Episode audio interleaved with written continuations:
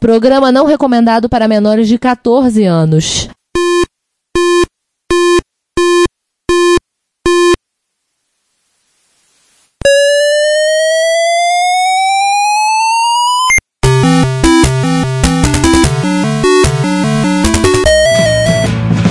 We bought it to help with your homework.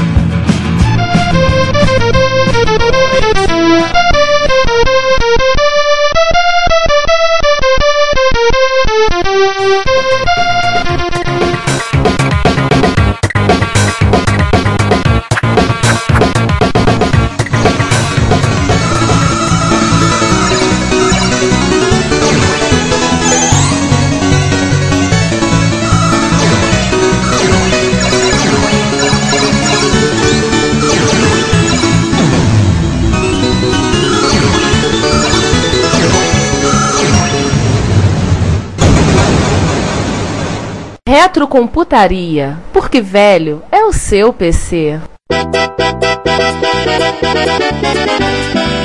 Bom dia, boa tarde, boa noite. Bem-vindos a mais um papo. Ô, garçom! Garçom! Ô, garçom, chega aí, rapá! É, é, é, Bem-vindos a mais um papo de boteco do Retrocomputaria. Garçom, traz uma cerveja, dois refri e uma água. Vambora, vambora, cara. E uma porção de batatas fritas, não esquece, eu quero minha batata frita. Ah, ah, Como eu estava dizendo, a mais um papo de boteco Retrocomputaria sobre coleções. Oi, pessoal, e aí? Eu tô aqui de Opa, passagem, cheguei, tô voltando aqui do supermercado mais uma vez. Olha só, aproveitei pra dar uma parada aqui pra conversar com vocês. Já tô puxando uma cadeira. Ô, garçom, mais um copo aqui, por favor. Um Vambora, bate-papo um tá bom. pro Emiliano, um chopp pro Emiliano que ele é parça. Deixa eu arrastar a cadeira aqui. Vai, chega aí, chega aí. Valeu, opa, tamo aí. Então, pessoal, bem-vindos a mais um episódio do Reto Computaria. Nosso papo de hoje, nosso episódio 39, onde nós vamos fazer mais um papo sobre coleções. Só que agora a ideia desse episódio, diferente do 35, quando nós falamos de coleções, é que esse episódio é em primeira pessoa. Nós vamos ter um episódio agora que nós vamos. Nós, antes falamos dos outros, agora a gente vai falar da gente. A ideia é que a gente vai fazer um bate-papo hoje, uma conversa sobre. Ah, eu pensei que era um episódio tipo Doom, você fala em primeira pessoa. Ah, tá. É tipo Quake mesmo. Deixa eu pegar a shotgun então.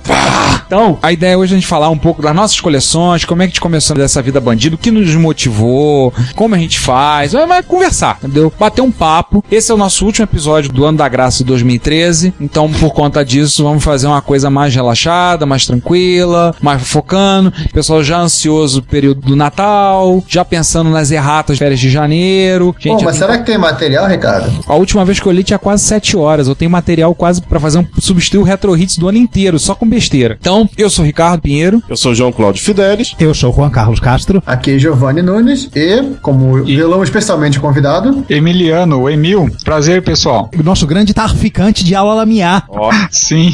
Traficante Sim, de esfirra, né? Sim, cá estou eu para essa conversa de bar. É um prazer imenso estar aqui. Agradeço muito o convite. Valeu. Sim. Aí, falou que chegou batata frita. Peraí, peraí, peraí, peraí. Opa, beleza. Socializa esse negócio aí, cara. Socializa essa batata aí. A ideia da gente fazer nesse episódio é fazer uma coisa mais solta, mas um bate-papo. Entendeu? Falar de coleção, o que, que você tem na coleção, coisas interessantes que você tem em coleção, é que você comprou, que tipo de colecionador você é, motivação, por que você começou a juntar micro em casa, o que, que é o que o Will tão é importante. O que, que as pessoas em torno de você, que convivem com você de mais perto, o que, que elas acham? Essa é a parte mais engraçada. É isso que aí que ou seja, não precisa falar tudo aquilo que você fala pro seu analista uma vez por semana. A ideia é que a gente fale um pouco da gente, fala um pouco de coleção, o que é que tem em casa, coisas que seja interessante. Como é que a gente entrou nessa vida bandida de começar a juntar máquina em casa, de começar a ficar. Quem começa falando Não, isso aí? peraí. Eu, vida bandida, não, não roubei nenhum computador. Tu roubou o computador dos outros? Não roubei.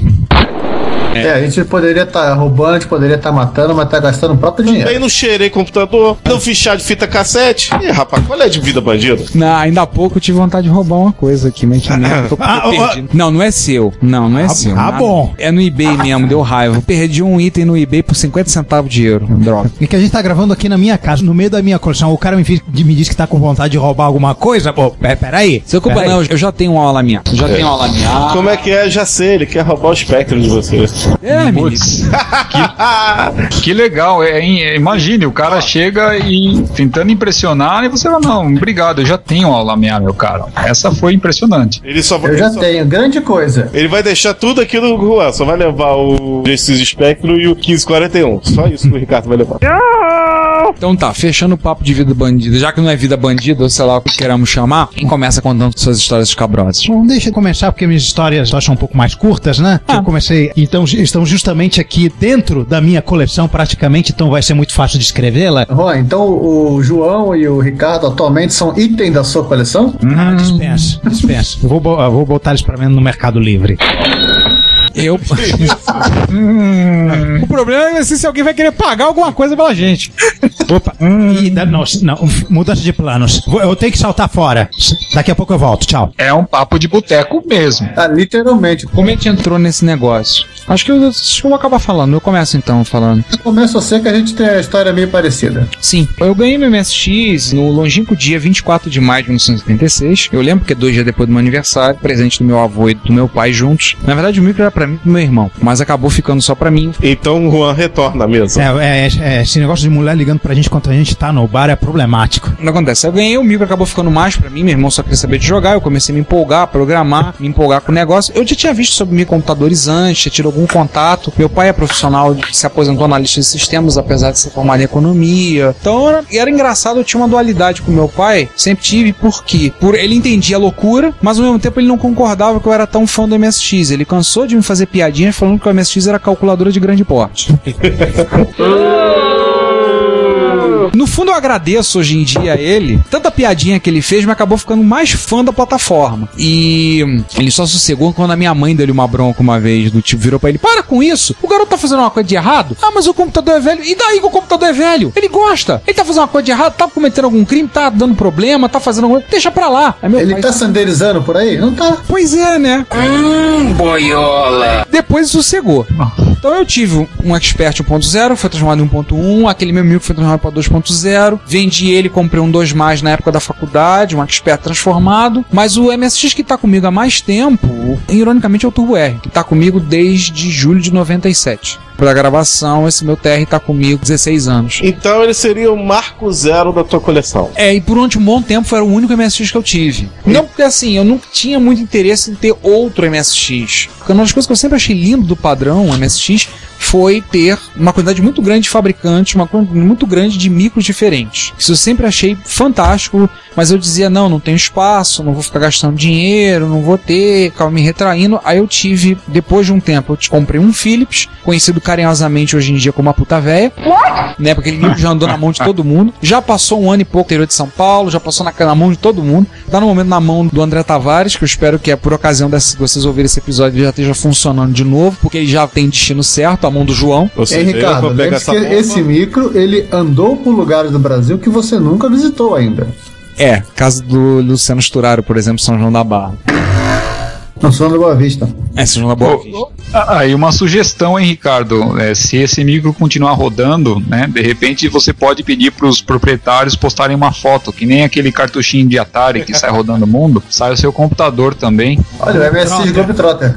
Ou então fazer igual uma mala de viagem e colar um adesivo.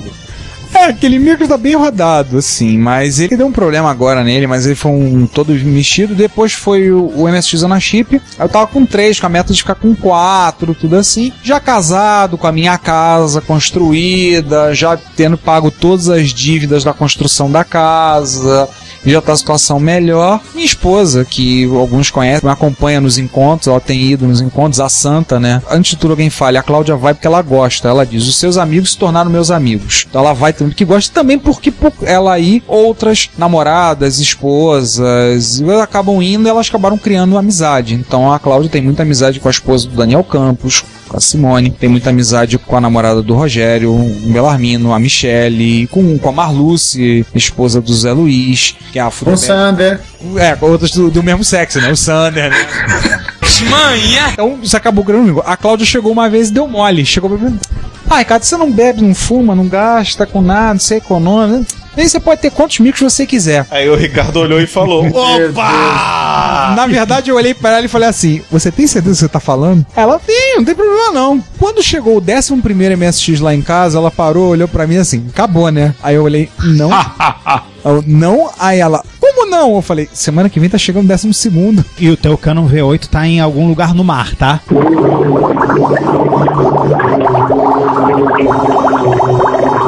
Então errei a conta. Chegou o décimo. Aí foi o décimo primeiro que chegou. O décimo segundo ela não sabe. Na verdade, ele não tá lá em casa. Ele tá na mão do André Tavares pra ver o negócio do teclado. E o décimo terceiro é que esse, esse espanhol cretino aqui chegou e ofereceu, virou mim. Vai!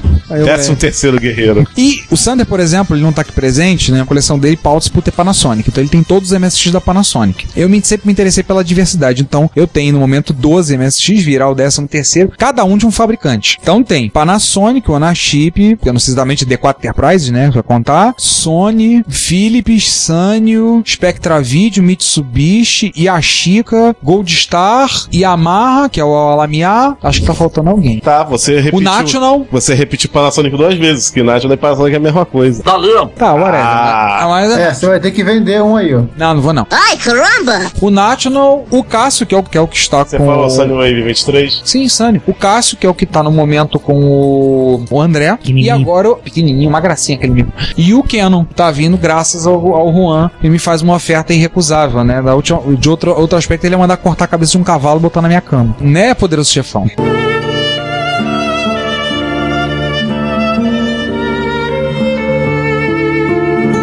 Tutti buona gente. Então, assim, eu tô chegando a um ponto que eu não, eu não quero chegar ao ponto, como tá algumas pessoas que a gente conhece, tá uma parede de caixa empilhada. Eu tô querendo. Werner. É, né? Um abraço, Verne. É, eu não tô querendo chegar a esse. Tô com a ideia de fazer uma obra em casa, já que a casa permite, como disse o João uma vez, tem dois slots de expansão a minha casa. Dá pra expandir pra cima, tem estrutura pra isso. Já pensei em fazer uma obra, criar um sótão e botar e montar a coleção toda no sótão e fazer uma, um, um espaço lá, falar bonito, fazer um estúdio. Montar tudo. Fazer um, um- um ambiente de trabalho que eu preciso às vezes, não sei o que, né? Da conversa, a Cláudia já viu quando eu falei com ela da ideia, ela falou, sabia que eu ia bancar, né? Botar um tostão furado, ela disse: já tem uma ideia boa, a gente pode botar uma televisão grande lá e botar um sofá. Eu, pra quê? Pra te ligar amigo pra ligar com o videogame pra jogar. Aí eu olhei pra ela e fazer assim, você também? Claro, você tá pensando que é só seu? Eu, Aposto que depois dos, dos MSX todos vai rolar um arcade de Galaga teu, teus amigos. Não, e pra não dizer que eu sou completamente fiel monogâmico, eu comprei um Atari. Atari 2600 lá em casa. Mas o pessoal brinca dessa história de eu ser fiel monogâmico é porque, pô, assim, na boa, MSX é a minha paixão, meio que eu gosto. E eu mal tenho tempo pra dar atenção pros meus MSX. Você esqueceu do Spectra Video. Ah, eu esqueci do Spectra Video. Logo meu Spectra Video simpaticão, que eu adoro aquele cara. Eu tinha esquecido de listar ele, é verdade. Mal tenho tempo pra mexer nos MSX, não vou ter outras plataformas, mas acho muito bacana. O Apple II GS, o Amiga 1200, o Atari 800XL. Não, Juan, não estou cobiçando o seu, fique tranquilo. Eu não vou ter tempo pra dar atenção pra esses micros, a atenção que eles devem. Então eu prefiro pegar e trabalhar com o que eu conheço, com o que eu tô bem envolvido. Então eu já tô, por enquanto, tá bom assim. Vamos ver, eu tentei conversar, vamos ver, talvez por essa época, vocês ouvirem essa gravação, tenha tomado decisão quanto à questão da obra. Porque se tiver que sair, vai ser no início de 2014. Se sair. Eu, talvez eu tenha resolvido isso ou não. Isso Vai é os ficar pronto modos, pra Copa do Mundo, né? É, né? Vamos fazer um campo de treinamento pra gente vai treinar jogando Konami Soccer. isso é os modos comprande preferidos, Ricardo. Quer deixar pra te falar disso depois? Cada um fala da sua experiência agora e depois a gente fala de comprar pra depois? É, melhor, tá, melhor, tá, melhor. melhor. Beleza, beleza. Gostei. Já que você se manifestou, Juan, Conta um pouco a tua história aí. Bom, eu sou novato né, na comunidade de retrocomputação. A primeira máquina programável que eu vi na minha vida foi uma HP 41CV na mão de um colega de pré-vestibular. Eu fiquei vidrado com aquilo a toda hora. Eu empentelhava, pedi emprestado pra ficar brincando. Aí passei pra, pra, pra engenharia, fui cursar o, o IME. E- Eu, eu, eu morava em Petrópolis, tive que mudar pro Rio. Meus pais não se mudaram pro Rio. Eu fui morar na casa da minha irmã, que é mais velha o suficiente do que eu pra ser minha tia, e meus sobrinhos que são tão velhos quanto eu o suficiente para serem funcionalmente meus primos. Então, é, apesar de ser minha irmã e meus sobrinhos, era funcionalmente minha, tia e meus primos. E aí, logo depois que eu cheguei, meu cunhado resolveu comprar um microcomputador, um D8001 da Dismac. E aí, a gurizada, ou seja, eu e, e os mo- moleques, eu, com respectivamente 17, 15 e 13 anos, se acabou no, no- no micro, né? No TRS-80, mo- modelo 1 e depois no, no Apple II. E enquanto isso, no IME, eu estava sendo apresentado à entidade computador de maneira oficial. Tinha, tinha uma cadeira de Basic. A gente trabalhou num, num de 8 bits sobre a tutela de mestre Laércio Vasconcelos.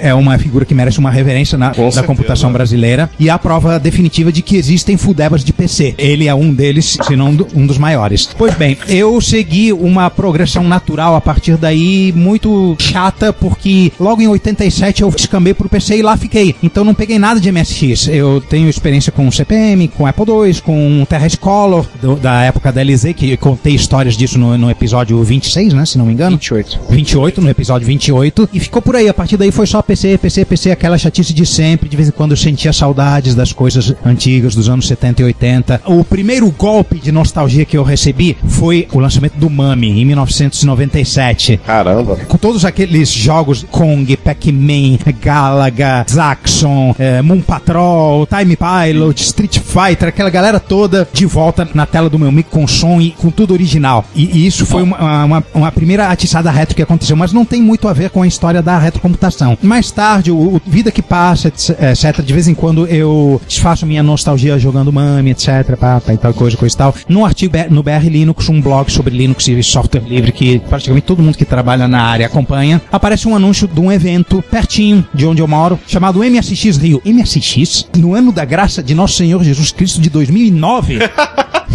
Quem é que ainda mexe com isso hoje, meu Deus? Aí eu, fui- eu fiquei curiosíssimo e fui lá ver. Fiquei ali, eh, ali meio boiando, não cheguei a me enturmar muito, olhando assim. Não cheguei a identificar exatamente o que estava acontecendo. Tinha placas de som, o Oazen tava lá, o, o Ricardo e o João estavam lá. Você ficou pensando na cabeça, caraca, isso, isso aqui, MSX? eu fiquei assim, meio, meio de peru de fora, assim, olhando curioso, etc. Pô, maneiro, etc. Se em vez de MSX fosse o encontro de alguma arquitetura que eu já tinha conhecimento na época, tipo Apple II ou TRS-80, TRS Color, com certeza eu, eu teria entrado mais rápido. Mas mesmo assim, eu fui sendo atraído aos poucos, aos poucos, aos poucos. Comecei a, a participar de mais da MSX Rio, até que no início de 2012 eu resolvi comprar um, um MSX pela internet. Comprei um Hotbit. Então esse foi o seu marco zero da coleção. Meu Marco Zero está aqui, meu Marco Zero numa posição modesta e, e sem muito orgulho de- na prateleira embaixo à esquerda, Hotbit na caixa. De vez em quando eu ligo ele. Teve uma hora que eu ia até vender minha filha, com- na época com, com 10 anos, ela falou: Pô, pai, foi o primeiro micro da sua coleção, não vende não. Minha filha. Sabe as palavras. Sabe as palavras. Aí, por conta disso, em vez desse micro, eu acabei vendendo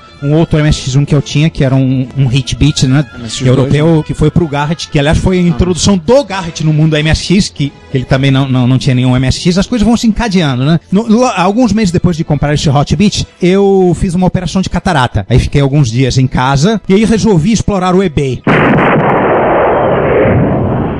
Pronto.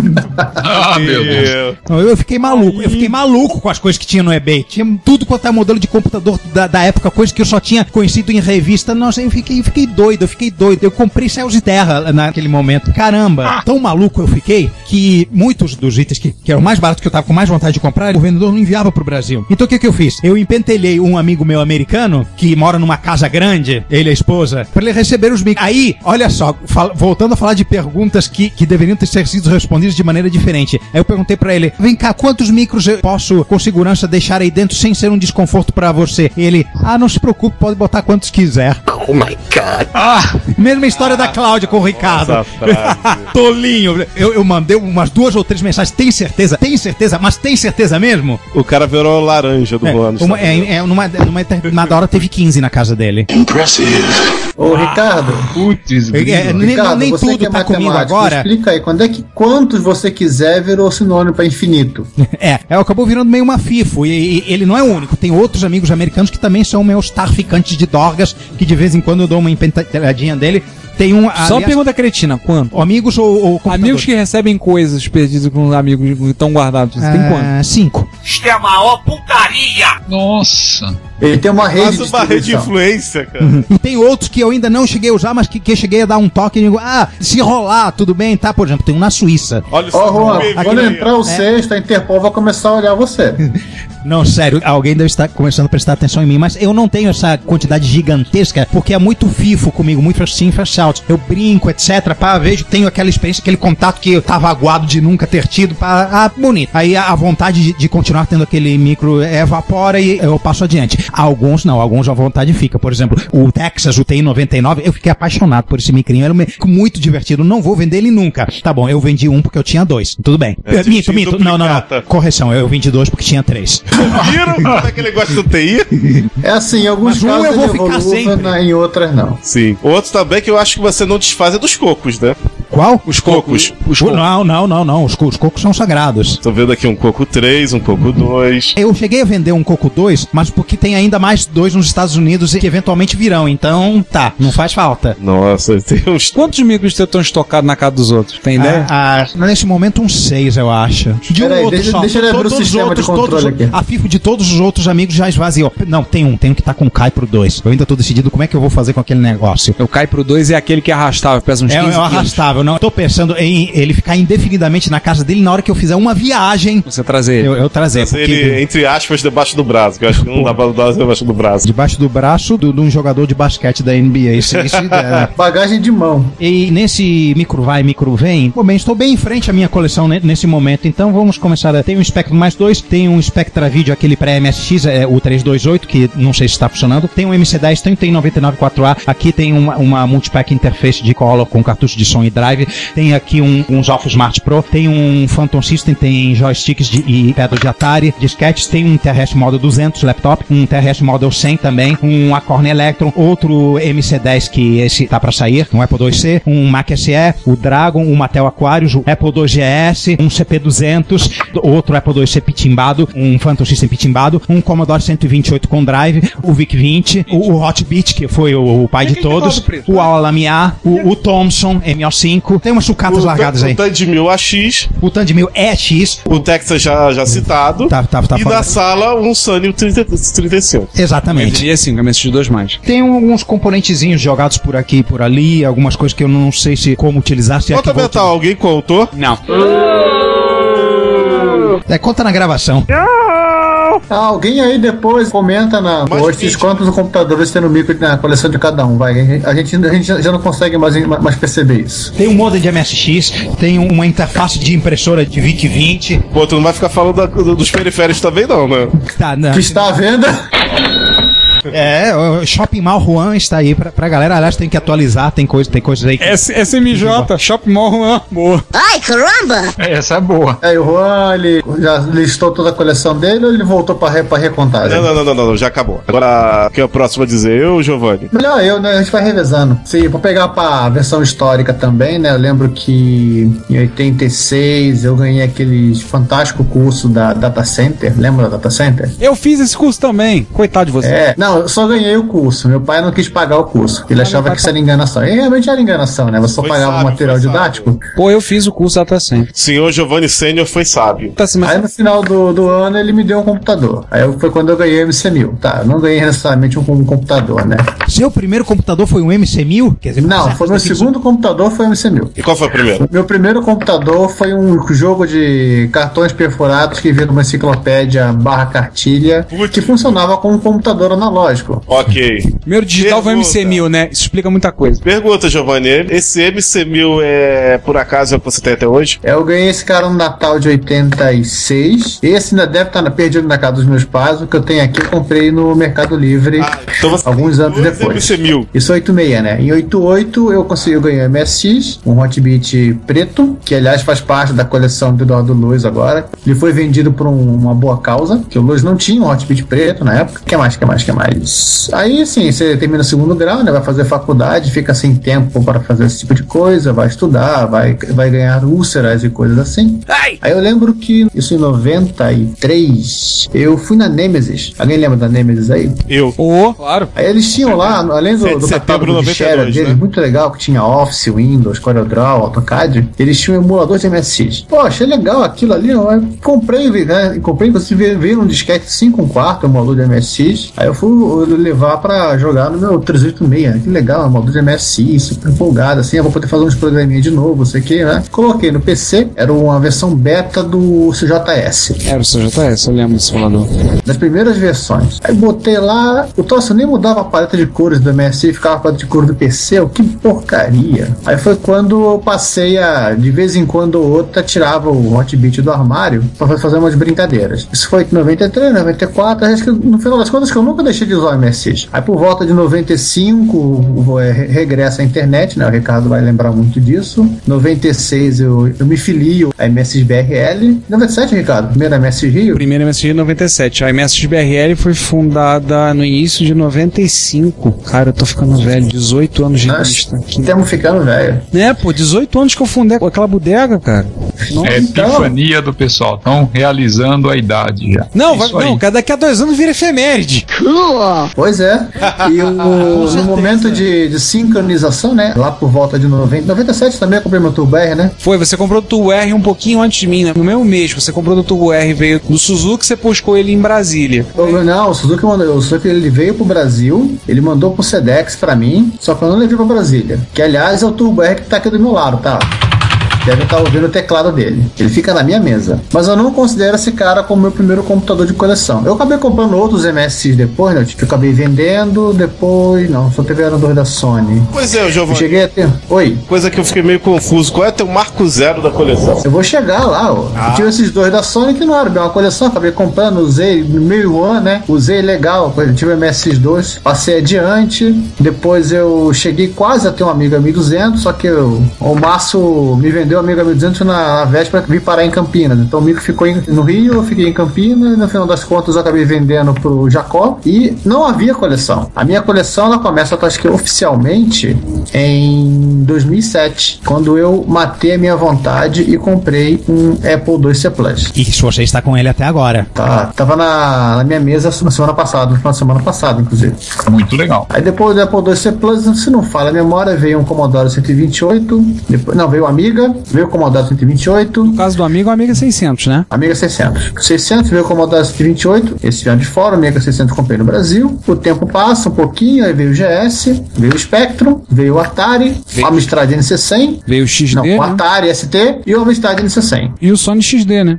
Oi? O Sony XD que você comprou em Jaú 2012. É, e o Sony XD que foi minha, meu relançamento na coleção de MSX. E dois desses que você falou vieram pelo SMJ também, né? Também. E cada computador, assim, tirando os dois que eu comprei com o Juan, cada um veio de um, de um jeito diferente. E como vocês podem perceber, o meu, meu foco é ter, assim como o Ricardo tem um de cada fabricante, eu tenho um de cada linha. Não.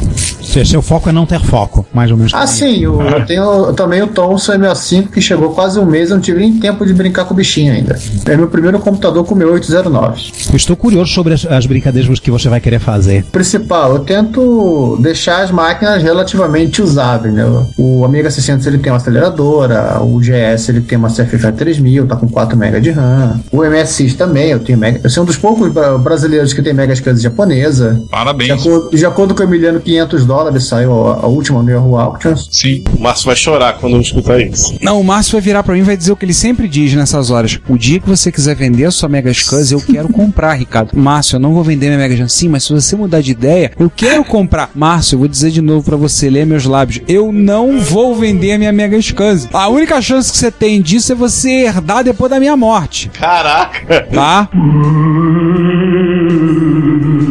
Entenda isso, Márcio, tá bom? Isso foi bonzinho te botar no inventário, né? Claro, meu inventário vai ser uma coisa louca, né? Quando acontecer o- isso daqui a muitos anos, espero. Mas vamos pular para esse detalhe, vamos. Não, assim, só para finalizar, de, de todos esses micros aí, o único que não, não tá operacional no momento é o Commodore 128, porque eu vou precisar de uma estação de solda para arrancar a PLA que queimou, botar uma nova. Nossa. É, Pô, eu tenho pra- uma aqui, cara. Eu tenho uma estação aqui. É simples, mas pra dessoldagem acho que serve. É meu, PLA, e podemos até tentar depois, mas ele tem 48 pinos. 48? Esse é tão grande quanto um VDP de MSX. Dois. Não, o VDP de MSX tem 64, não tem? É um tarugo dos grandes. Então, e legal é o seguinte, eu vou ter que tirar esse cara, soldar um soquete. Quando eu não vou achar o soquete de cor de 48, eu vou ter que remendar com dois de Sander e depois colocar a PLA. Ah, sei lá, um dia traz a PCB aí, não sei. Vamos Não, a gente tentar, pode ué. testar um dia. Eu realmente, eu, eu topo o desafio, viu? Se 48 pinos aí, manda bala. Vem aqui que a gente vê o que faz. Pior que pode acontecer, você perdeu o mico. É, ah, já tá perdido, já tá em tese perdido, né? Já não tá funcional. Exato. O É. Lizia me deu a seguinte ideia, ó. Se eu não quiser o, o CI, a gente pega um Dremel, serra o dito cujo, depois vai tirando os pininhos da placa. Mas isso aí é brutalidade, hein? Pelo amor. É, barbaridade total. Cada micro tem mais ou menos uma história facial, mas desde que eu tenho voltado a comprar pra juntar, tem um Sony HB10 também que tá sem uso aqui, que falta fonte. Aquele que eu te vendi. Exatamente. A herança e o poliformismo não funcionam na vida real. Pera aí que tá chegando um cara novo aí, tem um cara chegando aí no bar. Ô César, chega Ô. aí, senta aí. Puxa a cadeira aí, puxa a cadeira. Mas era Ô, ter César. chegado mais cedo, mas sabe como é que é, né? Trânsito tá uma merda. Mais um chopp, garçom. Enfim. Ah, vamos conversar aí, Enfim, cara. Cheguei, cheguei, ó. Ô, garçom, traz o copo aí. Um copo pro César aí, amigão. E por favor, já desce aquela original gelada, tá? Aí sim. Original?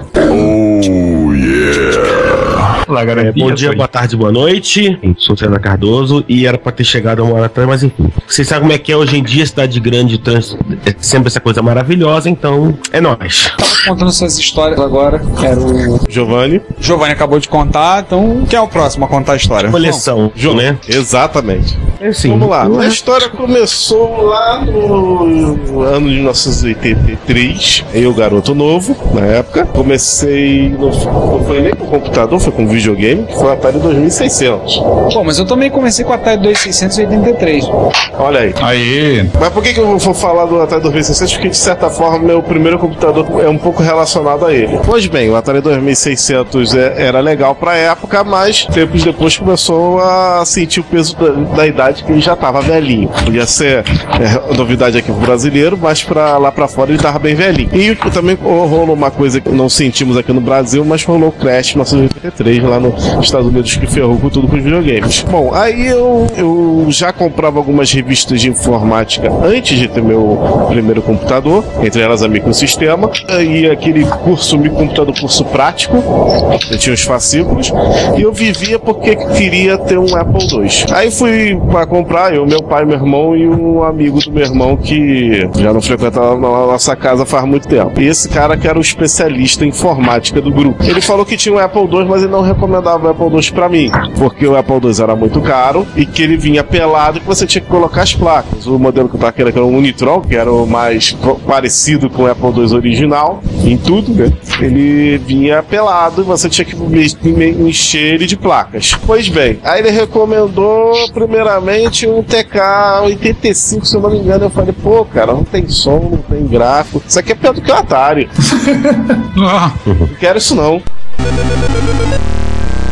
Aí jogou assim, pô, quer um mico colorido, um mico legalzinho? Tem esse aqui. Ele é hum. aquele da Prológica. E, e era o CP400 Cobra Ah. da Prológica. Aí aí sim. vamos levar esse. Ele, mas Designer italiano, lembra-se é, o que te conquistou foi o design italiano, com certeza. Ele mencionou, né? Não, na época não, não sabíamos que era o design italiano. Era o 1, né? De chiclete. Era o CP400 Color 1, exatamente igual àquele que eu tenho hoje em dia. Mas não é o mesmo máquina. Então ele não é a Marco Zero em termos de coleção, é Marco Zero em termos de micro. Eu fiquei com ele até um belo dia que eu descobri nessas mesmas revistas uma novidade que estava vindo do outro lado do mundo, Japão. Japão este que eu já estava meio que fascinado pelos desenhos que assistia na Rede Manchete. Sim. O que a gente hoje conhece como anime, mas na época era desenho japonês. Desenho japonês, isso mesmo. É. Pra mim ainda desenho japonês, anime é muito feio. E aí, do outro lado do mundo, é uma reportagem que foi o Renato Giovanni que escreveu, ele falava de um tal padrão MSX. Possui plu, plu, plu, eh, eh, Pluralidade. Obrigado, pluralidade. Damn, that was annoying. Que me deixou fascinado. Não satisfeito, eu vi um programa. É um programa de informática. Se alguém. Até hoje eu não me lembro qual é o nome desse programa. Ele passava, se não me engano, ou na CNT ou na Record. De noite, sexta-feira à noite. Era um programa que sentava os engravatados da Prológica, da, da Gradiente, de um monte de lugar e ficava batendo papo com o micro lá e alguém demonstrando o micro. Parecendo muito que certos programas, tipo aquele do- que postaram no, no Reto Computaria do Facebook, aquele sobre o Commodore 64, que vocês viram na apresentação. O cara apresentando o micro e os caras lá falando: Ah, esse micro tá muito bom, não sei o que, não sei o que lá. O programa que eu vi especificamente era de um executivo da Econ. Ah, você viu esse, cara? Esse, Esse vídeo eu tô rolando em algum lugar, tem ele no YouTube. Sim, tem. sim. Beleza, eu vou, eu vou querer baixar. É eu o não vejo esse vídeo. O há um- seu Milton? Não me lembro porque eu vi esse vídeo há 30 anos atrás. É, o Milton, que o diretor de marketing da Sharp na época da Picom era o, o senhor Milton Se, eu- se a gente depois a gente pegar o vídeo no YouTube, se esse vídeo tá rolando mesmo, a gente vai saber. Enfim, Sensacional. esse cara estava demonstrando o Hot Beat. Quando, eu esse vi o, quando eu vi o Hot Beat, eu caí pra trás. O Hot Beat era tudo que eu queria. Porque eu, como sempre fui fascinado por jogos eletrônicos, eu eu meio que a- as escondidas frequentava fliperamas perto da minha casa quando minha mãe não estava olhando pro outro lado. Lembre-se daquilo que ficava explicitamente, gigantescamente escrito em todos os fliperamas. É proibida a permanência de menores de idade ou uni- uniformizados no recinto. É, coisa que Eu só lembro ninguém de Winners Don't Use Drugs, man. Ninguém, ninguém É que lembro que respeitava. Também tinha, tinha a lei dos 500 metros de fliperama escolhe. Eu cansava de fliperama do lado das. Madureira, Polo 1. Madureira. Madureira, Polo 1. Madureira. Fliperama da, da Vital que ficava colado com o Colégio João Lira. Eu vou te cito cente- Não, centenas. Madureira tem tudo. O fliperama embaixo, o Gusto Tamandaré em cima. Aquele dos três irmãos também, que tinha o Tamandaré do Meyer e o. É, onde tinha os peixinhos, na Madureira, né? Não, não, não, não. Não, Não, esse era o Shopping São Luís. É, esse, esse é o Shopping São É, Luís. São Luís. Também tinha fliperama lá. A gente, Tinha tá falando fliperama. do, a gente tá falando do No Cadu Tudo. tem tudo, ele tinha o Custo Tamandaré em cima Não era um, eram três e o, fliperamas. e o fliperama era embaixo. Era um complexo de fliperamas. Ah, não, ali acho que era o Baiense de Madureira, que ficava em cima, né? também. São Luís. Enfim, anos 80, tudo, tudo isso aí é rele- relevado. Então, o Hot Beat era o mais próximo que eu teria do, da sensação do arcade em casa, pelos gráficos e tereréu. É, a regra, tanto para consoles quanto para micros domésticos, era a adaptação de, de- do arcade ser uma decepção. Sem dúvida.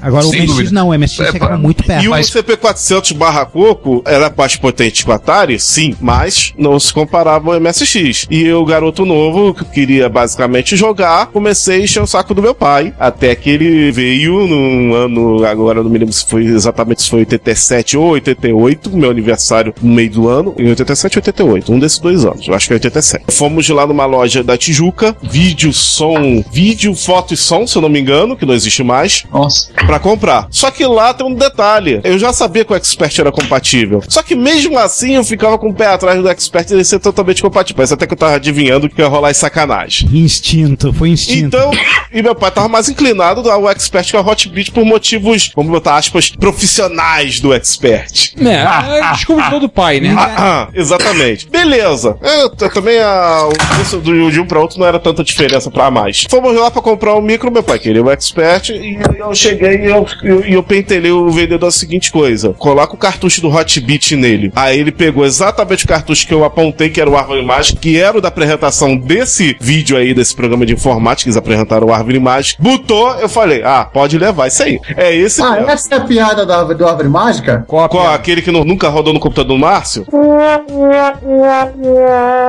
É algo assim. Sim, a gente já citou isso num programa que ele, inclusive, ele teve presente. Curiosamente, eu só fui pegar o Árvore Mágica bem depois e tinha tanta coisa melhor que o Árvore Mágica que eu só fui pegar ele bem depois. E joguei, me diverti, mas nem dei tanta bola ao jogo. Mas o jogo virou um backmark daquela, daquela hora. Então eu falei pro cara, não, cartucho eu não vou levar, mas vou levar umas duas fitinhas cassete. Fazer o quê, né? Um, que foi a minha primeira decepção no MSX. Ainda bem que foi uma decepção em várias alegrias, pra compensar. E outra foi a sugestão do vendedor, que o vendedor foi maneiro. Tudo bem, não foi maneiro de dizer que o Greenbert é uma merda. Holy cow. Eu conheci ele do arcade, falou, não, Greenbert. Ele, e ele não me disse que o jogo era uma merda, mas tudo bem. Mas ele. Tá mas ele- ofendendo as merdas ao comparar o Green Beret da Konami UK. Ó, gente, desculpa, o do Greenberg do MSX é um dos poucos menos ruins, tá? Tem piores. Nossa. Que medo. É, Muito mas, medo. mas- mas voltando. E no caso do, do jogo que, que ele me recomendou foi o Todo Poderoso Zanak, que, obviamente, eu joguei ele muito mais do que o Greenberg. Óbvio, claro. Ah, evidente. pelo amor de Deus. É. Bom, aí vamos lá. Aí o tempo passou, cresci, várias plataformas, cheguei a pegar é, amigas. É, oh, vamos na ordem. Cheguei a pegar MSX2, transformar esse expert em MSX2. Cheguei a pegar em paralelo o Commodore 64. Sim, eu fui um dos poucos usuários de Commodore 64 do Rio de Janeiro. Na época. E Na época, e eu conhecia gente que tinha Commodore 64, acho que eu tinha mais três ou quatro amigos de, de colégio. Depois, como falei, MSX2, depois eu fui pro Amiga e PC, e aí foi. Também fui em várias plataformas de videogame, eu sempre tive é, simultaneamente ou quase um videogame e um computador. Que era e ainda sou muito fissurado nisso, inclusive a minha coleção, ao contrário da maioria do pessoal aqui, também tem videogames. Eu não vou falar a minha parte de videogame, mas eu coleciono tanto videogames quanto computadores. Quando foi na década de 90, eu senti a saudade dos jogos de de MSX, óbvio, do- dos jogos antigos, e peguei um emulador de MSX, o FMSX, por acaso, para DOS. O Fudeb MSX. Fudeb MSX. Na década de 90 também, rodando em Paint 1, né? E tal. E o próprio Mami também. Eu acho que o Mami fez todo mundo voltar, né? Todo mundo aqui eu mostrei o Mami, que, que, é, tinha mais ou menos a minha idade, teve ataques apopléticos quando viu. Exatamente. O Mami foi um divisor de águas também. E todo mundo pe- que, que eu mostrava pegava um jogo em particular e, e se ficava se perdendo nele. Um, ou a primeira pessoa que eu apresentei, um, um amigo meu chamado Eduardo Camilo, ele primeiro. coisa que ele- Tem Ladybug, Ladybug, tem Ladybug aí? Nossa, Ele ficou jogando Ladybug direto, direto, direto, direto. direto. Ladybug e Ladybug. Bom, aí o que aconteceu? Na época, isso foi em 98, Ricardo. Agora vou entrelaçar aqui com o resto dos fudebas. 98. 98, eu vi no jornal, o Globo, naquele finado caderno de informática, um anúncio de uma MSX Rio. Eu, what? Evento dos usuários de MSX. Uau, que isso? Evento dos usuários de MSX? Vou lá, até com outro amigo meu, também chamado Ricardo. Vou lá levar o meu cartucho do Árvore Mágica e ver se funciona. Não, já não, tinha, já não tinha mais nada de MSX na época. Mas é compatível? Já não tinha mais nada. Porque tem uma coisa que me chamou a atenção na propaganda, que não foi enganosa, felizmente. Falavam que ia ter demonstração do MSX Turbo R. e Eu nunca tinha visto um Turbo R na vida. Só Nossa, em foto de revista, legal, só matéria, mas nunca vi um rodando. Pô, naquele encontro acho que teve uns três. Sim. Era o meu, do Giovanni e acho que o do Leonardo. Não, e o 4, eu tinha, acho que eu tinha o TR que o Delavi encampou do Norberto. Botou debaixo do braço e levou. Sim, quatro. 4 TR. Viu? Não, Que tava a Tem, 33 tipo- MHz. viu? Não era propaganda enganosa. Você ia ver o MSX Turbo R. Inclusive uns TR debaixo do braço. e, e funcional. Inclusive isso era uns TR de Tá. pé desmontado. Quando eu fui em 98 no evento, eu gostei muito. Achei um mundo novo pra mim, viu TR e tudo mais. Isso me até me motivou mais a pegar os emuladores, pesquisar e tudo mais. Mas até aí não- o vírus do colecionismo não tinha me fisgado. Aí passou no dossiê do que a gente fez de encontros, o Ricardo explicou que teve Expo Salt no meio. O evento deu uma pausa pra mim, não pra eles. Então eu não fiquei mais sabendo. 2001 voltou aos padrões normais de 98. Na Suan, o 98 era o ERG, depois foi lá na Suan. Lá na Suan também anunciaram no mesmo caderno de informática, eu vi no mesmo local. Não, não, não. Esse também saiu no Jornal Dia. Foi o Jornal Dia? É, foi do, do, do, do caderno de informática do Jornal Dia. Também, eu também li, eu sim. também comprei. Exatamente. Mas saiu uma matéria com a gente, Giovanni. Eu, você e Márcio, que o André Machado escreveu. Sim, tá lá no arquivo do Globo digitalizado. Te mandei o link. Vamos de novo? Vamos. Naquela época, fui recepcionado por um casal simpático. Eu via saber que depois era Marluce e o Zé Luiz, logo da porta. Já sem cabelo, Zé Luiz? Já. Tava começando a perder. Já Começando a perder nada, cara. Já tava Não. bastante avançado. Mas é, mas já, já tava razoavelmente calvo. Razoavelmente. É só Bom, olhar as fotos tá antigas sendo- e ainda tinha muito cabelo. Enfim. Ele já tava usando aquele modelo penteado alaboso, sabe? O cabelo só em cima das orelhas. Já a Marluce é exatamente igual que era nessa época hoje. Foi tirar foto. Enfim. Tenho certeza que ela vai abrir um sorriso. É, foi um comentário sincero, é verdade. Aí o que acontece? Cheguei no evento e tinha mais MSX. Eu acho que nesse evento em especial tinha mais coisas, mais gente, mais modelos de MSX. Nesse Já- teve o já Ademir tinha o Márcio, Caixão já- o trazendo Márcio já pela, tava lá pela, no a- PR dele. o primeiro lote da interface DE. Isso, legal. tinha muito. O evento cresceu, A MSX Rio 2001, foi um número de pessoas foi o maior evento, deu quase 90 pessoas. viu? E eu incluso. Aí eu cheguei pra esse cara aqui, Ricardo Pinheiro. Você que é o dono da boca aí? Não, não falei com esses termos, claro. Parece. Vem cá, ah, falando sério, como é que faz pra conseguir um computador desse? Como é que faz pra conseguir um MSX hoje em dia? Os olhos do Ricardo brilharam.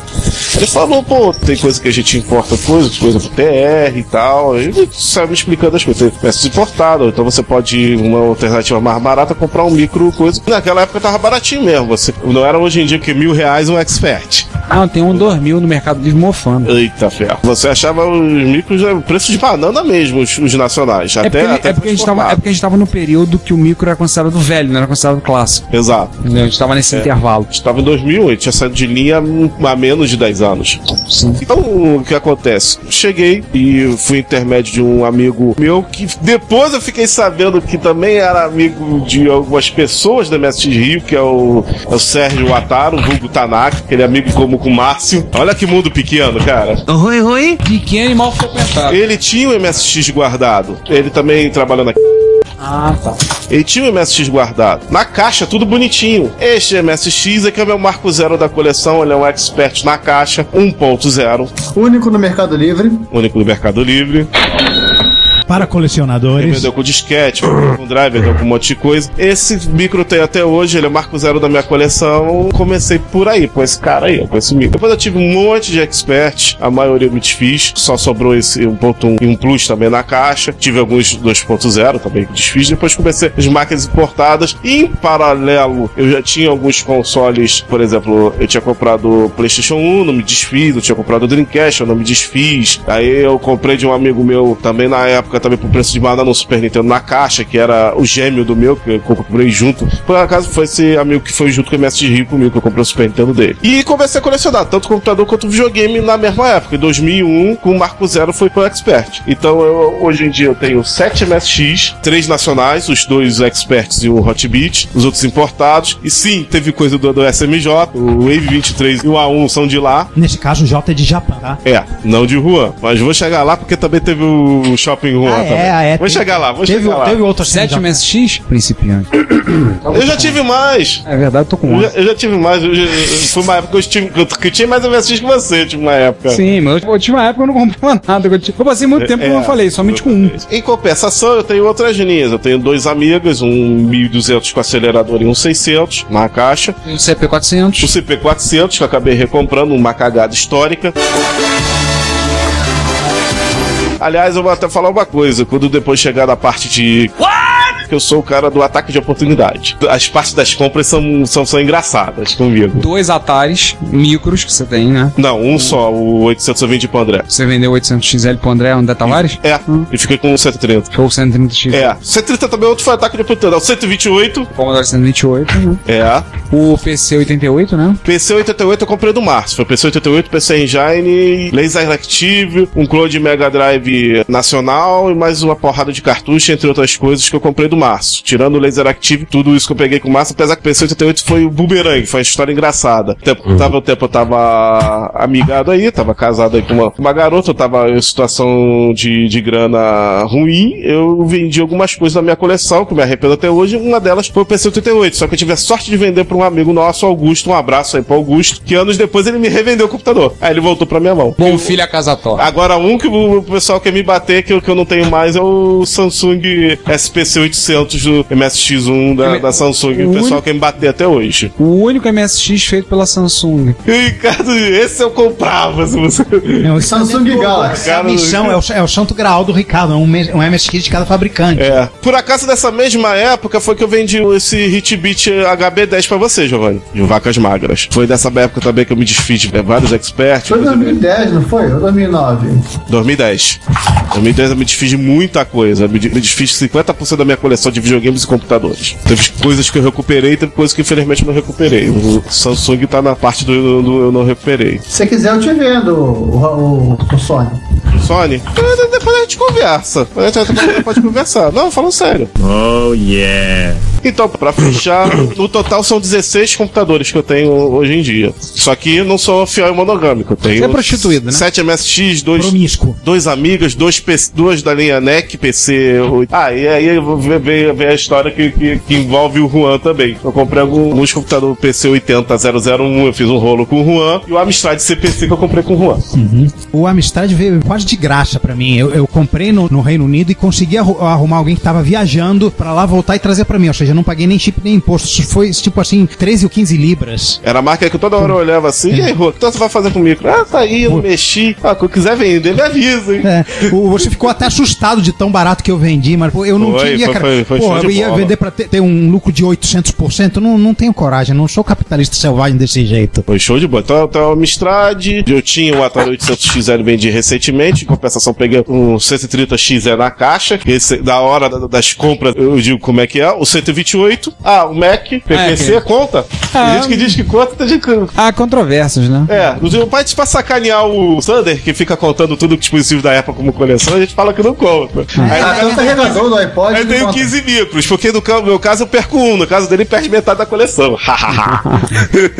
É retro, mas não é clássico. boa, boa, boa. E é isso, minha gente. Eu devo estar esquecendo alguma coisa aí, depois eu lembro. Quem é o próximo a contar as histórias malditas? César? César? Salve, salve a todos. Bom, nossa, faz tanto tempo. Meu, no caso, eu e meu irmão, né? Coisa que fazia. César, desculpa te interromper, mas só te lembrar para o povo que o César também é originário da primeira geração da MS BRL. Opa, eu sou aqui geração segunda. Aí eu não sei. É, a BRL, quando você entrou, na- tava, acho, não, acho que ela tava na segunda. Ainda estávamos hospedados a primeira vez que a gente teve na Unesp. Tá- Não, não, acho que a gente já tinha mudado. A BRL teve na esquina das listas, foi pra Unesp, saiu, foi pra um servidor no exterior. Aí depois voltamos pra Unesp, a gente ficou muito tempo e depois agora nós estamos na Amplos. Vamos lá. Vai contando toda a história, César. 85, sei lá, 84, toda vez. Eu e meu irmão, a gente ganhou um Atari da Playbox. Aí a gente jogou muito, tal, 86. Meus pais compraram um Expert pra gente. Opa. Seria surpresa se fosse pra eles, hein? Olha lá, hein? Boa. Não, sim. O meu pai nunca curtiu muito computador e minha mãe também, então, peraí. Sim. o público não sabe dessa informação quando eu falei, mas não vê o caso. E aí eu- não converti pra MSX2, mantive a MSX1, mas na época a gente comprou o Drive, 5.4, óbvio, né? E Mega RAM. E zilhões de disquetinhos. Em 92, quase todo mundo fez algum momento nos anos 90, eu também fui montar meu próprio PC. O Expert acabou ficando de lado, nem sei onde foi parar, assim, whatever. Mas em algum momento, em 96, 97, bateu aquela coisa de voltar a conectar com a comunidade. Na verdade, primeiro eu conectei com a comunidade, depois eu comecei a montar minha coleção. Na época ainda da MSX BRL, aí a grana começou a sobrar um pouquinho. Comecei, eu tive alguns MSX. Eu lembro que eu tive um A- um A1, que acho que até fui pegar com o Giovanni, ele, o Panasonic A1. Foi amor a primeira vez. Você viu o manual da máquina, se apaixonou, me deu carona só pra comprar um. Isso. Depois tive a 1F, Não era o teu A1F que deu pau no drive? Foi, que mais? Aí rodou, enfim, apareceu um Philips na minha mão, que eu acabei entregando na mão do Leonardo, e Leonardo fez miséria com ele. E aí a coisa foi, ac- acabei trocando de cidade, né? Algumas coisas acabaram ficando no Rio, não vieram comigo. Durante um tempo eu não consegui começar uma coleção. Aí pintou a oportunidade, comprei um Amiga 600, que acabei repassando. Peguei um Ringo, o famoso Ringo com o fotógrafo do Esse tá comigo. E aí nesse vai e volta de compras. Assim, moral da história. Mas minha coisa talvez seja a menor de todas. Eu tô com dois MSX. O Philips MSX2 foi mexido pelo Leonard e um Sony MSX2, um 8-bit. Esse eu deixei padrão. Lindo por sinal esse amigo. Tô pensando, assim, um dia tomar vergonha na cara e colocar o, o HXC dentro dele, trocar o flop, já viveu dias melhores pelo HXC. O rim tá lá e, assim, hoje eu concentrei minha atenção em coisas portáteis. Eu tenho um espaço que é o meu limite pra coleção, que é uma gaveta que eu tenho. Do meu lado, inclusive, do lado do computador onde estou gravando esse podcast, eles estão lá. Vocês já devem ter visto algumas coisas deles em coisas que eu fiz e publiquei no Retrocomputaria, no, no Plus, né? Mas um é um Amstrad NC100, formando esse gigantesco grupo, junto com o Giovanni, o grupo brasileiro de usuários do Amstrad NC100. Mas eu tenho uma pergunta pra te fazer que eu vou deixar pra depois. Eu tenho um TED 102 que eu comprei do Juan. Eu tenho um HP 200LX. Ah, esse micro é muito lindo, tenho vontade de. Mas E- tão caros de comprar. Qual? O, o HP 95 e 200 LX, aquela série. Ah, Tudo muito caro. E eu tenho um Dolphin DTR1 que vocês já devem ter visto. Mas vou- quem não viu com o no, no, computaria, foi talvez o primeiro computador a vir com, com as extensões de Pen Computing para Windows, né, da Microsoft em 1994, assim, quando já tá achando o pessoal tentando brigar aí com o touch. Se tem algumas coisas que eu tenho vontade, eu ando pensando provavelmente em ter um micro de encontro, mas aí ao contrário do Ricardo, eu queria alguma coisa tipo um Cássio pequenininho, você se enfiar numa sacola e trabalhar. Mas eu tenho um Cássio. O problema é que o André tem que arrumar o teclado. Tudo bem, a Cláudia não sabe ainda que eu tenho Cássio. Bem, eu vou levar no bolso. ela nessa sabendo agora. Who the hell are you? Eu tô pensando em um Atari Portfólio. Eu já tive um Atari Portfólio, acabei vendendo pro, pro Ravazzi, uma dessas. Puxa vida, hein? E, e é uma coisa fantástica. Atari Portfólio é uma coisa linda. O preço também é insano, né? Ah, mas Atari tem acho que 120 dólares ainda. Ou não tem mais em estoque lá. De repente, é, dá uma olhada. Assim, e aí aquela coisa, tipo, cai uns 88 na minha mão. Fazer o quê, né? Vou ficar muito triste. Assim, eu tô tentando. Na verdade, primeiro, ter pouca coisa, que é pra ter tempo de dar um mínimo de atenção pra eles. E segundo, coisas que eu posso colocar, como eu falei, nessa gaveta. Tipo, entupiu a gaveta, parei. Tirando os MSX, que são um caso à parte, né? Provavelmente vou ter aí, um, sei lá, um MSX de, de, evento. E é aquela coisa. Pretendo ter uma coleção pequena, mas que eu possa dar um mínimo de atenção que seja pra cada um dos mitos. Tipo, construir coisa pra eles, comprar. Construir não, porque eu sou uma negação com ferro de solda. Mas conseguir alguém que faça coisa nova pra eles. Brincar, ligar, ver como é que tá, dizer oi. Essa coisa toda. Pra mim é importante. Não sei que tem gente que curte, tipo, ah, tá tudo na caixa, mas eu não. Eu, eu preciso que o mico esteja, sabe, que eu possa brincar com eles, que eu possa abrir a, a, a gaveta, pegar um deles aqui e ligar agora, se eu quiser, entendeu? E aí é isso. Enfim, por que, que eu virei colecionador? Sei lá. Eu não sei se de repente porque né, a idade pesa, eu não sei se muito uma necessidade de conexão com, com alguma coisa, mas, mas enfim, sei lá. Um dia eu racionalizo isso. Pronto. É a tua vez. Vai lá. Ok, pessoal. Nossa, cada vez que a gente demora um minuto pra cada coisa, eu tô vendo a lista do Juan aumentando. Eu vou me lembrando das coisas. Manda ver, Emiliano. Valeu, pessoal. Bom, eu primeiramente eu agradeço bastante, né, a oportunidade de estar aqui nessa conversa de boteco, até porque para mim é emblemático isso, porque justamente por conta do retrocomputaria, por conta de vocês, seus meliantes, que eu me reinteressei, meu interesse voltou assim a mil por cento por retrocomputação, em particular pelo MSX, né, começou pelo MSX, mas em retrocomputação em geral. A minha história, assim, em colecionismo, na verdade, até data um pouco antes do, até mesmo de eu ter um MSX, né, que quando eu tinha, sei lá, uns 10 anos, tudo, eu, por incrível que pareça, olha só, né,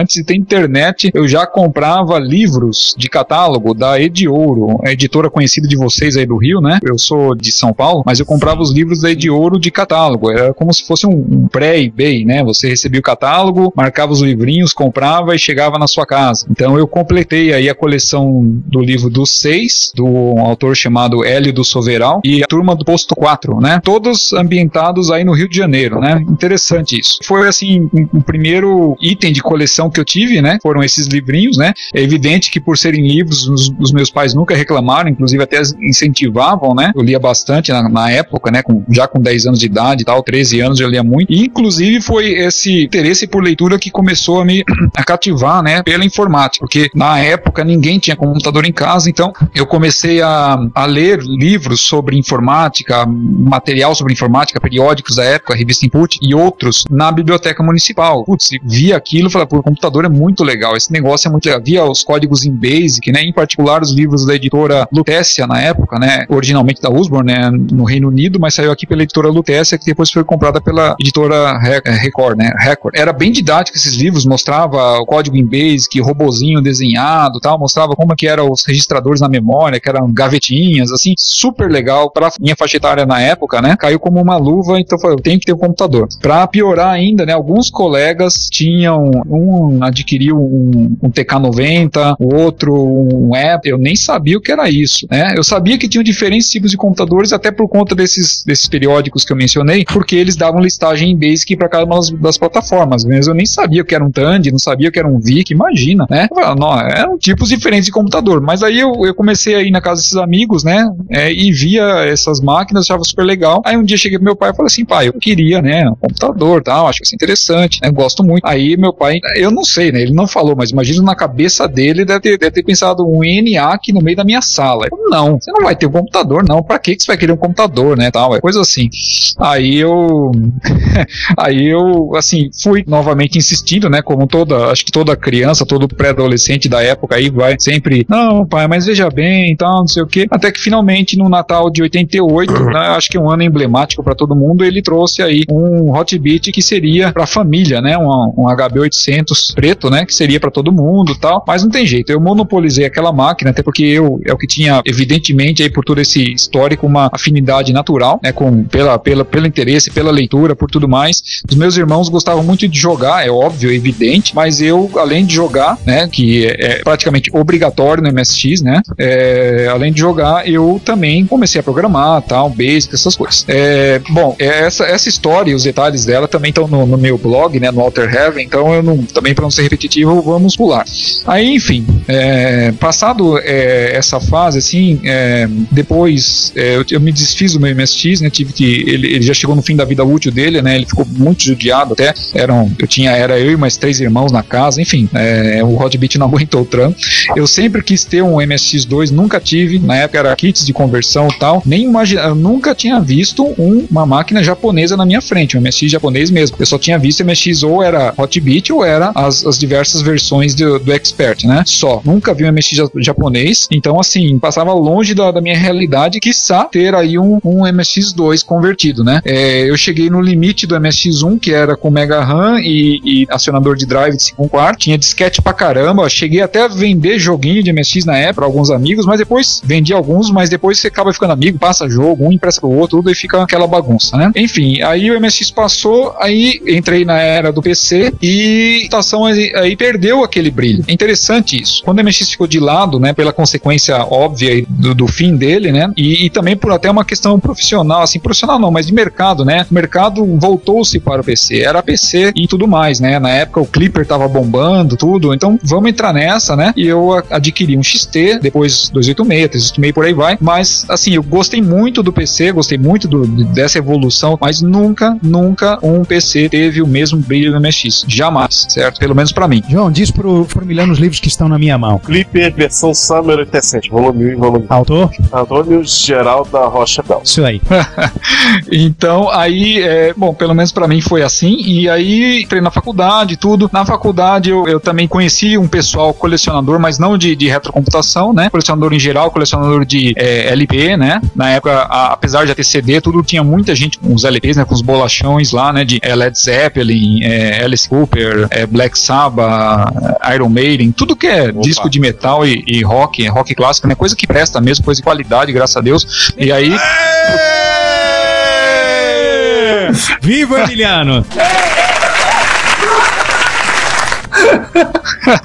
Meu Deus. Coleção. Ah, mas é sério, gente. É, música fica decente, né? E aí, é, e coleção é assim, fenomenal, né? Aí que eu comecei a me interessar por. Ô, Emiliano, Emiliano, Oi. daqui a 20 anos vão estar colecionando CD do Justin Bieber. Cuidado. Não! I'll rip your head off and shit down your neck. Ó, eu não Viu, vou falar, mas mesa? tem um de vocês aí que eu acho que já coleciona. Eu não posso falar o nome, que é não pra pegar Ah, mal. tá, tá, tá, tá, tá. Não, mas Não, não, não, pode, o pode Sandro só os MP3. você tá com o filme queimado. Não tá aqui, né? Tá aqui mesmo? É, Pode né? falar, tá com o filme A gente, não, queimado. a gente não vai sanderizar isso, não.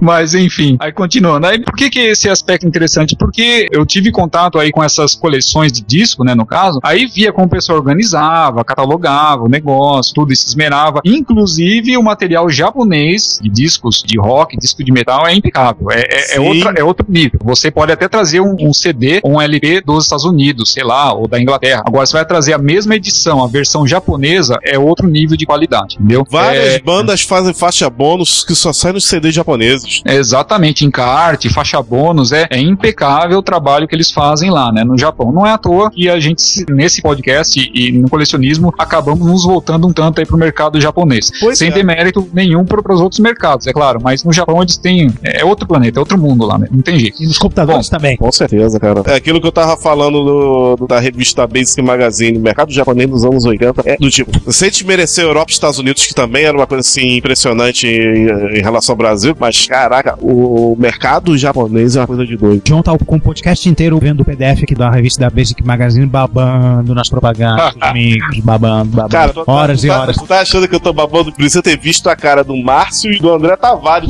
isso aqui, cara. putz. André principal ficou doido, cara. O que é mais doido? Peraí, você mostrou isso pro, pro André? Claro. Meu Deus. Isso é perigoso. Meu Deus. Mostrei pra Meu ele. Deus ao quadrado. Gente, Ah. o André vai fazer aquilo que o Gengis Khan não conseguiu.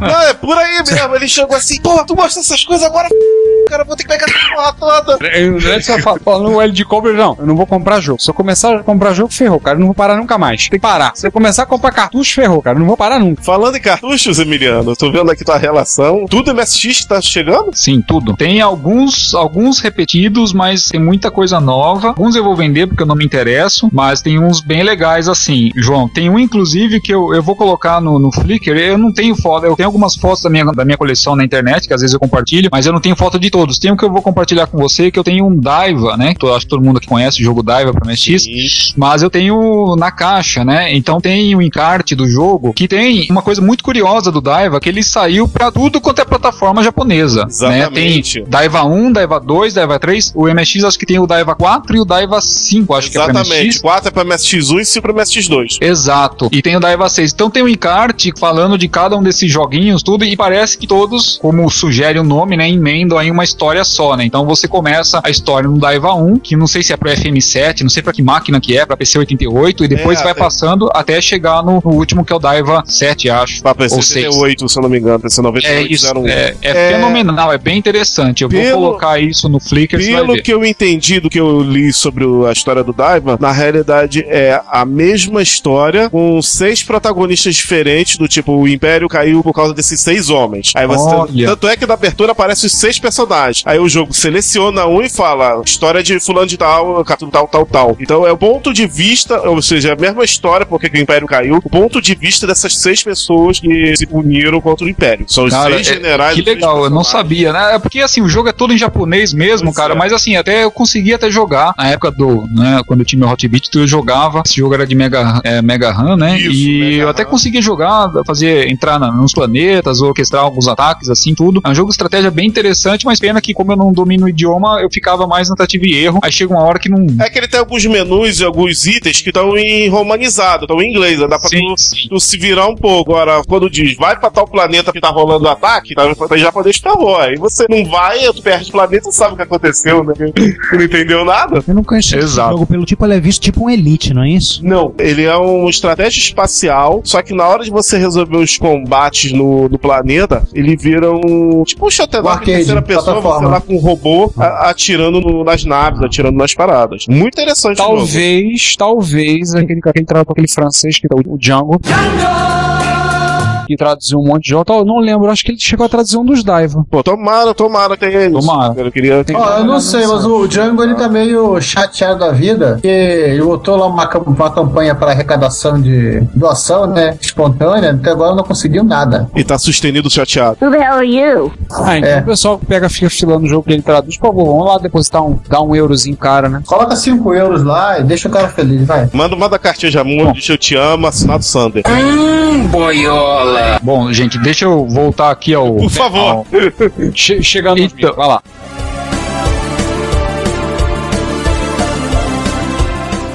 Olá, eu sou o Moacir Alves, presidente da AC Games, e você está escutando o Retro Computaria. Se você quer enviar um comentário, crítica construtiva, elogio ou colaborar com as erratas deste episódio, não hesite, faça. Você pode falar conosco através do Twitter, no usuário arroba retrocomputaria, pelo e-mail retrocomputaria.gmail.com ou colocando comentários no post desse episódio em www.retrocomputaria.com.br. Lembre-se sempre do que dizemos. Seu comentário é o nosso salário. Muito obrigado e nos vemos no próximo podcast.